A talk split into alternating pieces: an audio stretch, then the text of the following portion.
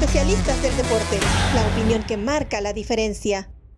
Hola, bienvenidos al podcast Punto Extra de especialistas del deporte, analizando, compartiendo con todos ustedes la actualidad de la mejor liga del mundo, la NFL. Hay muchos temas en la mesa, muchos temas para platicar y de hecho, antes de saludar a mis compañeros, quiero recordarles que en este podcast tratamos temas diferentes, todos siempre de la NFL, con respecto a lo que en nuestra página especialistas del deporte pueden encontrar. Así que les invitamos a que se den una vueltecita y conozcan toda la oferta que tenemos de contenido para ustedes.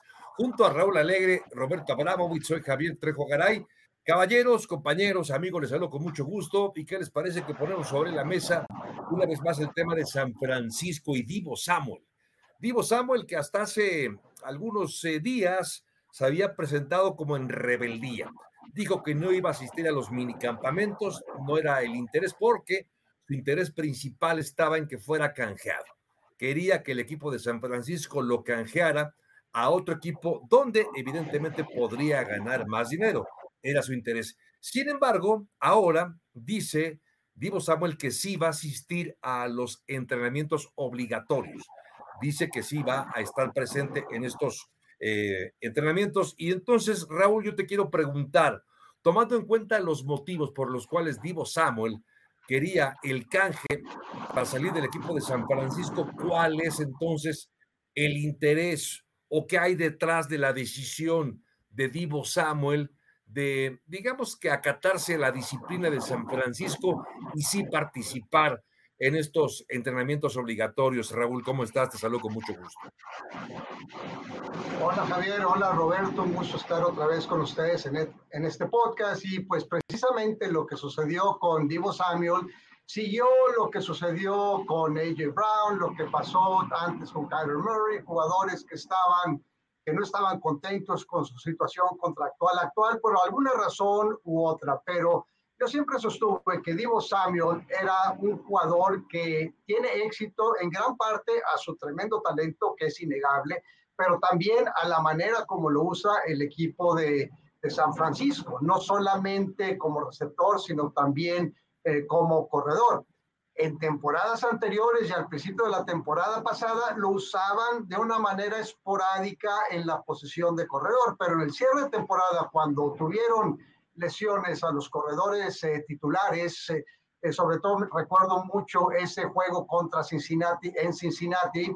Divo Samuel empezó a ser utilizado estrictamente como corredor. O sea, en los primeros ocho partidos tuvo seis acarreos, en los últimos nueve partidos tuvo 53 y de hecho tuvo más touchdowns como corredor que como los que tuvo como receptor. Para mí, la manera como se manifestó Divo Samuel hace un par de meses protestando era para darle a entender al equipo que él ya no quería que lo utilizaran.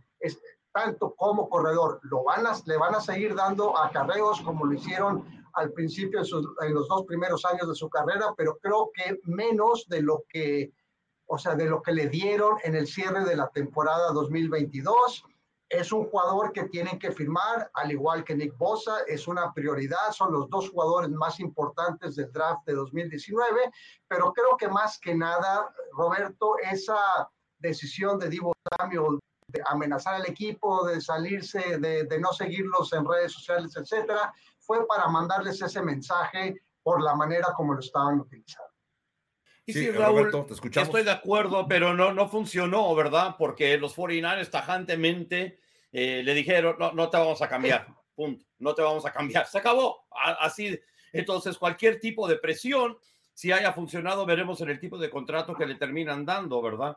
Pero también creo que parte del problema es que al vivir en California, los impuestos porque tienes eh, impuestos del gobierno, tienes impuestos estatales también, que es muy distinto, por ejemplo, que Arizona, Texas y Florida, en donde los, eh, impuestos estatales no, no, no, existen. Entonces, por ejemplo, aquí yo pago 11% más por mi sueldo que lo que paga Raúl en Austin, porque yo estoy en Nueva York y él en Austin está en Texas, entonces no paga estatales y eso termina siendo una fuerte cantidad de dinero. Entonces, eso también afecta, pero depende también de la cantidad de dinero que le vayan a dar y la manera en que lo vayan a terminar, utilizando. Yo creería que no le iba a molestar el hecho de que lo estaban usando como corredor, porque al final de cuentas, jugadores como él quieren el balón, quieren participar. Entonces, no importa cómo participan, normalmente están contentos. Pero creo que todas esas limesas, este, todas esas asperezas se van a limar y se va a quedar eh, con San Francisco, especialmente si le dan el tipo de contrato que quiere.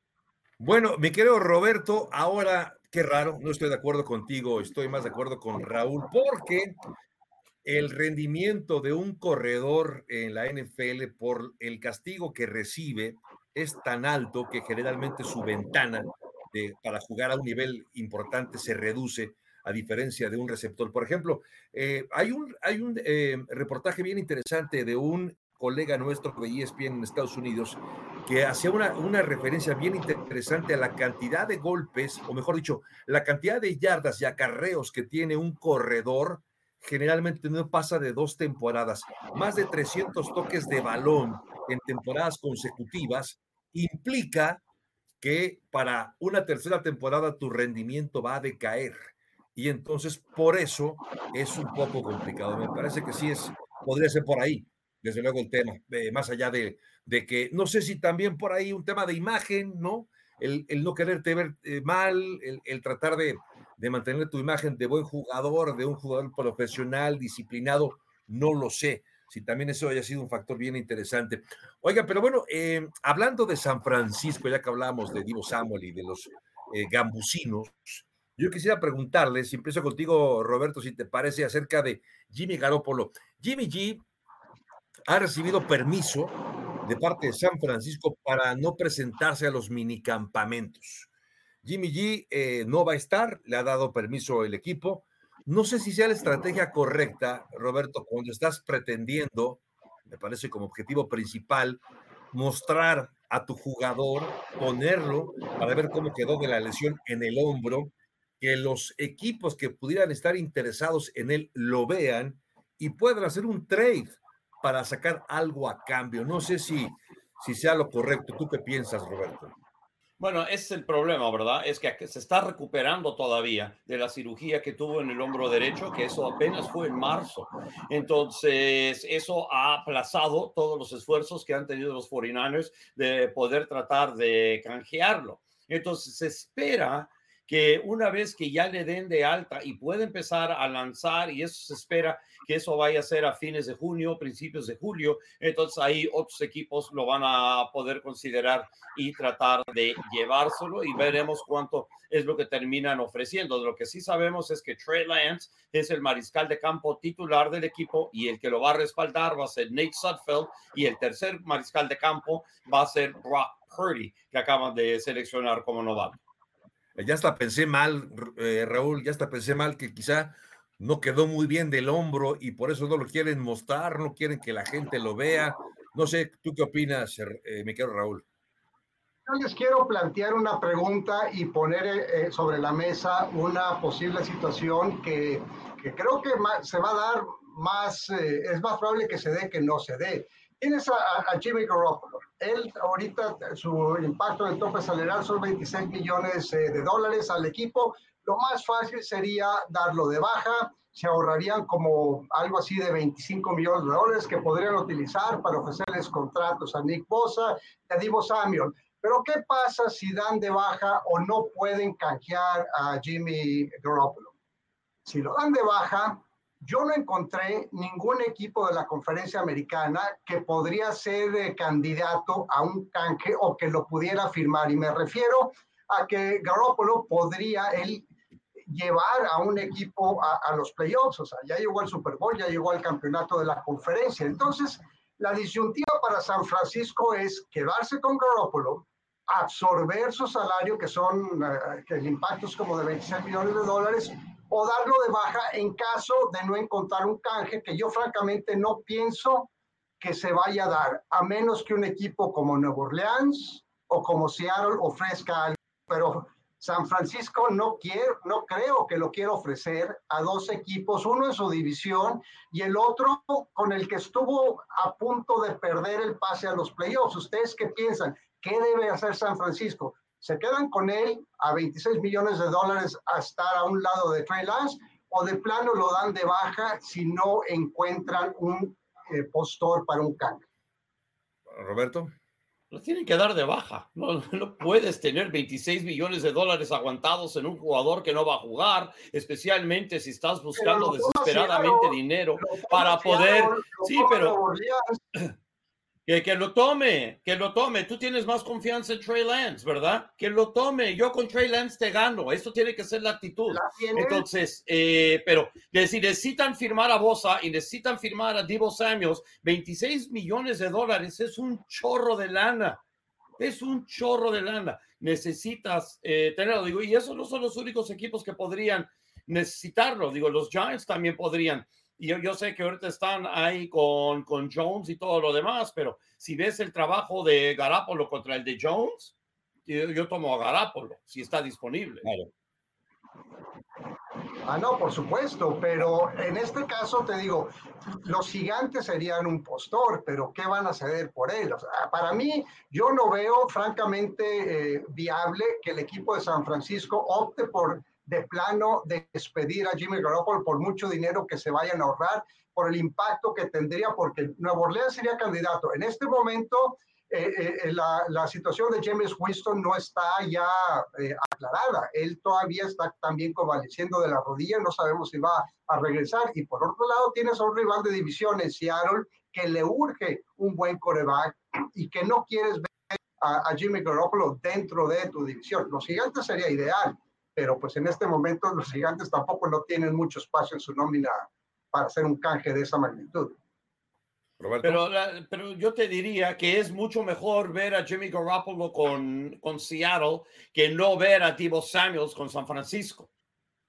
¿Verdad? Creo que esa es la alternativa. ¿verdad?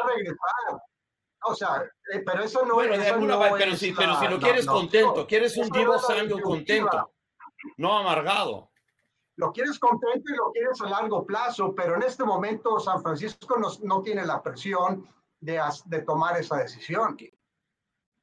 Si él está sano, ok, Raúl, si él está sano, ¿qué da un equipo por él?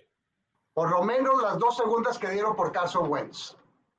Que supuestamente había equipos interesados que le ofrecieron a John Lynch. Salió un artículo que le ofrecieron esas dos segundas, pero pues empezó a darse lo de Carson Wentz y empezaron a, darse ya eh, la, firma de Mitchell Trubisky y todo lo que sucedió con los corebacks eh, antes del draft.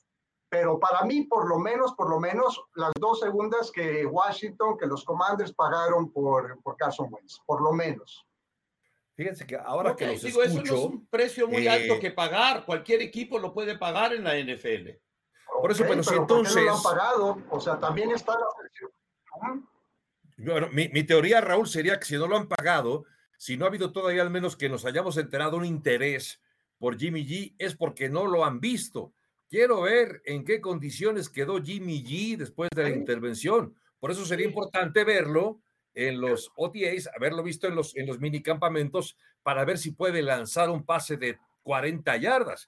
Entonces, creo que sí, creo que por eso se está equivocando San Francisco. Si quieres buscar un hueco, si quieres poder eh, hacer un trade por él y llevarte esas dos elecciones, hombre, pues ponlo en la vitrina para que lo vean los compradores, ¿no, Raúl? Pero no, no pueden ser 100% sano, pero yo les quiero dar, yo les quiero dar dos palabras si él está 100% sano, ¿ok? Y no estoy diciendo que es una comparación perfecta, ya se pero les doy dos palabras. Ya se enojó Raúl. Ya viste, se enojó conmigo para variar. Qué grosero es a veces, pues Raulito. ¿eh? pero síguele, yo te escucho, yo te escucho. Ok, entonces yo te doy dos palabras. Y para todos ustedes que nos están escuchando y no están viendo el video, se fue el video Raúl, no sé dónde se fue. Este, y la palabra, las dos palabras son Drew Brees. Mira lo que le pasó a Miami, ok, porque no quisieron arriesgarse al tomar a Drew Brees. ¿verdad? Termina yendo a Nueva Orleans y termina siendo un mariscal 100% élite dentro de la NFL. Ahora, yo no creo que Jimmy Garoppolo esté al mismo nivel de Drew Brees, pero puede ayudar a muchísimos equipos de la NFL. Y una vez que muestre otra vez el brazo, que lo va a hacer a fines de julio, principios de julio, y ya se cercionen que, que tiene la misma velocidad y que, y que puede lanzar ese pase de 40 yardas que estás diciendo, ¿verdad? Pero más importante, que pueda hacer que el balón llegue con velocidad a los extremos en una en un pase a un pase a las bandas de 10, 15 yardas, que es donde realmente se necesita un brazo fuerte. Entonces, ahí es donde vamos a ver que sí le van a empezar a ofrecer algo. Pero si no, de todas maneras, yo soy San Francisco, prefiero ahorrarme ese dinero y poder pagarlo en otras cosas. Pues eh, de verdad sí es un tema interesante lo que pueda pasar con Jimmy G. Yo coincido contigo, no es Drew Brees ni con mucho Jimmy G, pero es un jugador bastante funcional, diría yo. Eh, ya estuvo, ya jugó un Super Bowl, ya estuvo cerca de otro más, por cierto, y lamentablemente no le alcanzó, pero hoy es mucho mejor eh, Jimmy G que algunos mariscales de campo titulares en otros equipos. Por eso, ya, ya te pasó el coraje, Raúl, ya perdonaste a Roberto, ya le ya vimos que te fuiste abruptamente, dije, ya se molestó Raúl, ya se enojó con Roberto, no seré el primero que se enoje con Roberto, pero bueno, ¿tú qué opinas, Raúl? ¿O quieres decir algo, Roberto? Díselo de una vez. Pues ya que, ya, que parece que está en mute y, tal, y Raulito no nos quiere hablar. Yo creí que había agarrado la computadora y la había tirado ahí al mar. Y ya, ya que sabemos lo que pasa ahí con el mar de no tan cortés que tiene ahí a la vuelta. no, no te escuchamos, Raúl. No te escuchamos. Y, y, si vas a hacer señas, está bien, haznoslas, pero que no sean señas de esas feas. Bueno, mientras recuperamos a Raúl, eh, porque sí lo vemos, pero no lo escuchamos, por cierto, dicha de paso a, Raúl Alegre. Eh, no sé, creo que es, una buena opción. Eh, es un, me parece que es una buena moneda de cambio, permíteme ponerlo así, con todo lo rudo que se puede escuchar, porque estamos hablando de personas, me parece que es una buena moneda de cambio tener a Jimmy G en el equipo, Roberto. sí, Roberto, perdón. Es que con tantas R's me hago bolas. Creo que ya regresó Raúl, ¿eh? ¿Ya, me escuchan? A ver, Raúl. Ya, ahora sí ya. Sí, señor. Venga, venga. Ah, ok, sí. Sí, ya, ya le moví aquí a la, a la tecnología. No, yo lo que iba a decir es que de hecho estaba de acuerdo con estaba de acuerdo con Roberto y como que se sorprendió aquí esta máquina que estoy usando para poder hacer la transmisión. O sea, como decías tú, impostor, no lo pueden exhibir, no lo pueden exhibir si no está bien del hombro y si lo operaron en, en marzo es eh, yo creo que no va a estar listo para lanzar hasta el mes de hasta el mes de julio. Y pues bueno, ya no me tocó ir el, resto de, de, la discusión, pero al final de cuentas yo, yo creo que, que, sería, o sea, que, San Francisco no lo dejaría de, de, baja nada más para limpiar espacio eh, eh, en su nómina, porque Jimmy G tiene valor y sería para mí irresponsable darlo de baja y a pesar de que sí, estoy de acuerdo, 26 millones ayudarían a firmar a Bosa y a Samuel, pero de todas maneras lo podrían hacer. Sí, yo, yo estoy de acuerdo contigo, ¿eh? O sea, si, si, no lo ponen a jugar, si no lo ponen a los entrenamientos, significa que todavía no está, no está listo. Entonces, mejor me espero para ver si está en condiciones de, de ofrecer un trade. Oigan, hablando de jugadores, ya para despedirnos, JC Trader es eh, un jugador centro que es actualmente agente libre, por cierto. Estuvo con, con Cleveland eh, recientemente, pero no solamente es un jugador, no solamente es agente libre, sino que además es representante de la Asociación de Jugadores de la NFL.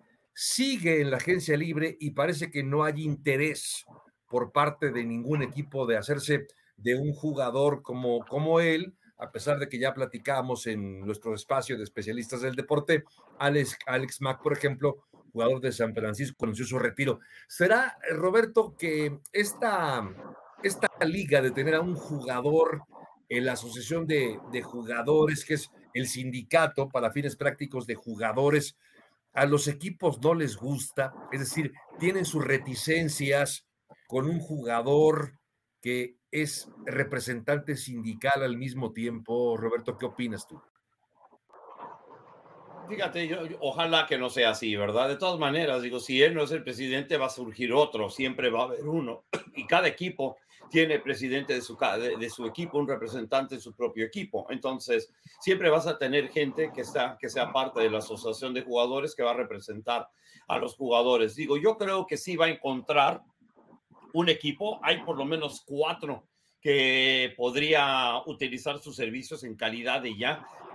Perdón, apenas tiene 31 años de edad, es un veterano de 8 años y veremos qué es lo que sucede. Ahora, el año pasado sí pudo jugar, pero no pudo practicar mucho porque estaba tocado, no estaba al 100% físicamente. Ahora veremos si lo está. Y los equipos que creo donde tendría chance podría ser, uno es Minnesota, el otro es Las Vegas, te doy, y Miami también necesita a alguien para proteger a tu jugador favorito, a tu Atago Bailoa. Y luego eh, los Dallas Cowboys están realmente en necesidad de ayudar a su línea ofensiva. Tyler Biarish no ha sido exactamente un jugador que la esté rompiendo, aunque lo seleccionaron en el 2020, no se ha desarrollado como han querido y él podría realmente ayudarlo a desarrollarse y a la vez jugar si es que termina jugando mejor que él. Hay que recordar que los Cowboys también se deshicieron de Lyle Collins, se retiró Travis Frederick, entonces necesitan ayuda en esa línea ofensiva y estamos hablando de un jugador que ha jugado para los Packers, que ha jugado para los Browns, ha estado en grandes líneas ofensivas, sabe lo que es ganar. Y si quiere que Ezekiel Elliott se termine siendo un corredor efectivo, pues necesitan reforzar esa línea. Entonces, ese es uno de los cuatro equipos donde creo que podría terminar. ¿Y tú, Raúl, qué opinión tienes a propósito de este, de este grillo, JC Threader? Pues mira, yo sí pienso que hay una colusión de parte de los dueños en contra de jugadores que han sido presidentes de la Asociación de Jugadores de la NFL. Les voy a leer los cinco últimos y el año en que fueron presidentes y el año que terminaron sus carreras. Troy Vincent, del 2004 al 2008. Bueno, él terminó su carrera en 2000, o sea, fue presidente del 92 al 2006, o sea, dos años presidente sin ser jugador. Kevin Maguire, 2008 al 2012. Él terminó su carrera en 2009, o sea, tres años antes de que, o sea, terminó de ser presidente en 2009. O sea, Dominic Fosburg fue eh, jugador del 2000, eh, presidente del 2012 al 14, pero presidente en el 2011. O sea, sus, sus carreras terminan eh, con un tiempo relativamente corto de que fueron presidentes. Eric Winston, jugador del 14 al 20, terminó su carrera en el 2017. O sea, fue presidente tres años después de, de, su retiro y ahora tenemos el caso de JC Trader, como bien menciona Roberto, equipos eh, con necesidad de centro sobran. O sea, Roberto no mencionó a dos que estuvieron en campeonatos de conferencia, que les surge un centro, uno es San Francisco hablábamos en punto extra de, del retiro de, de, parte de Alex Mack y hablamos también de Cincinnati que firmaron a Ted Karras que ha sido un jugador que, que, a veces es guardia, que a veces es centro, que estuvo con Nueva Inglaterra, Nueva Inglaterra no lo quiso, se fue a Miami, uno de los equipos que mencionó eh, Roberto, tampoco les gustó, regresa, ahora está con, con Cincinnati y pues para mí esos dos equipos son un ejemplo donde eh, JC Trader caería, o sea, parado, un, jugador que contribuiría mucho, no sobre todo eh, por su calidad de jugador, sino también por el liderazgo que ha demostrado a lo largo de muchos años. Pues vaya tema, vaya tema, sí, creo que esos datos que comparte son muy reveladores. Bueno, no sé si tengan algo más, la última y nos vamos. Mi querido Roberto, ¿tienes algo más tú que agregar antes de tocar retirada? No, realmente no, nada más la pura envidia que le tengo a Raulito allá en, los caros y ah. que le vaya muy bien y que lo disfrute mucho. Sí, qué envidia. Envidia, mi querido Raúl, la última y nos vamos. Pues sí, yo nada más eh, quiero mencionar el, retiro después de una carrera ilustre de 50 años en la NFL de Romeo Crenel, que fue el entrenador de los gigantes que me abrió las puertas de los gigantes y que intercedió a mi favor cuando Bill Parcells a veces ya estaba cansado de mí y quería darme de baja. Romeo Crenel además eh, eh, trabajó con mi hijo cuando mi hijo estuvo con el equipo de Houston y siempre lo trató de maravilla y hasta la fecha sigue siendo un gran amigo. Gran carrera Romeo Crenel, el primer coordinador defensivo que tuvo Bill Belichick en lo que fue esa dinastía de los Patriotas de Nueva Inglaterra. Lo, ayudó a ganar tres campeonatos. una gran persona, un gran entrenador y que disfrute a Rosemary y a sus tres hijas. Pues qué maravilla, qué maravilla. Sí, un histórico también. Eh, como coach, que sí fue una, fue, fue, entrenador en jefe, fue también un hombre que asistió muchísimo, fue, fue me parece, de esos jugadores, perdón, de esos entrenadores que acaban eh, significándose por muchas razones. Tú que conociste, Raúl, seguramente más allá de su aspecto profesional, también estos vínculos también más eh, cercanos, seguramente tendrás un magnífico recuerdo de él, ¿no, Raúl?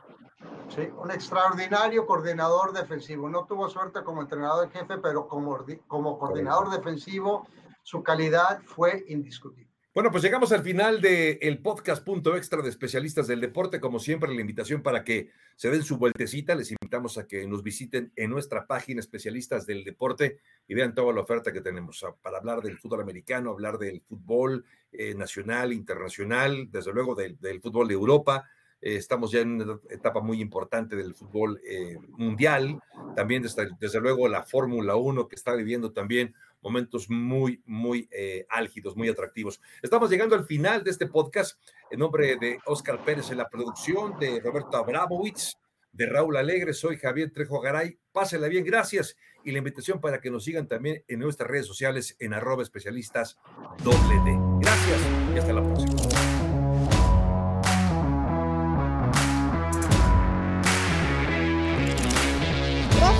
Acompañarnos en Especialistas del Deporte. Hasta la próxima.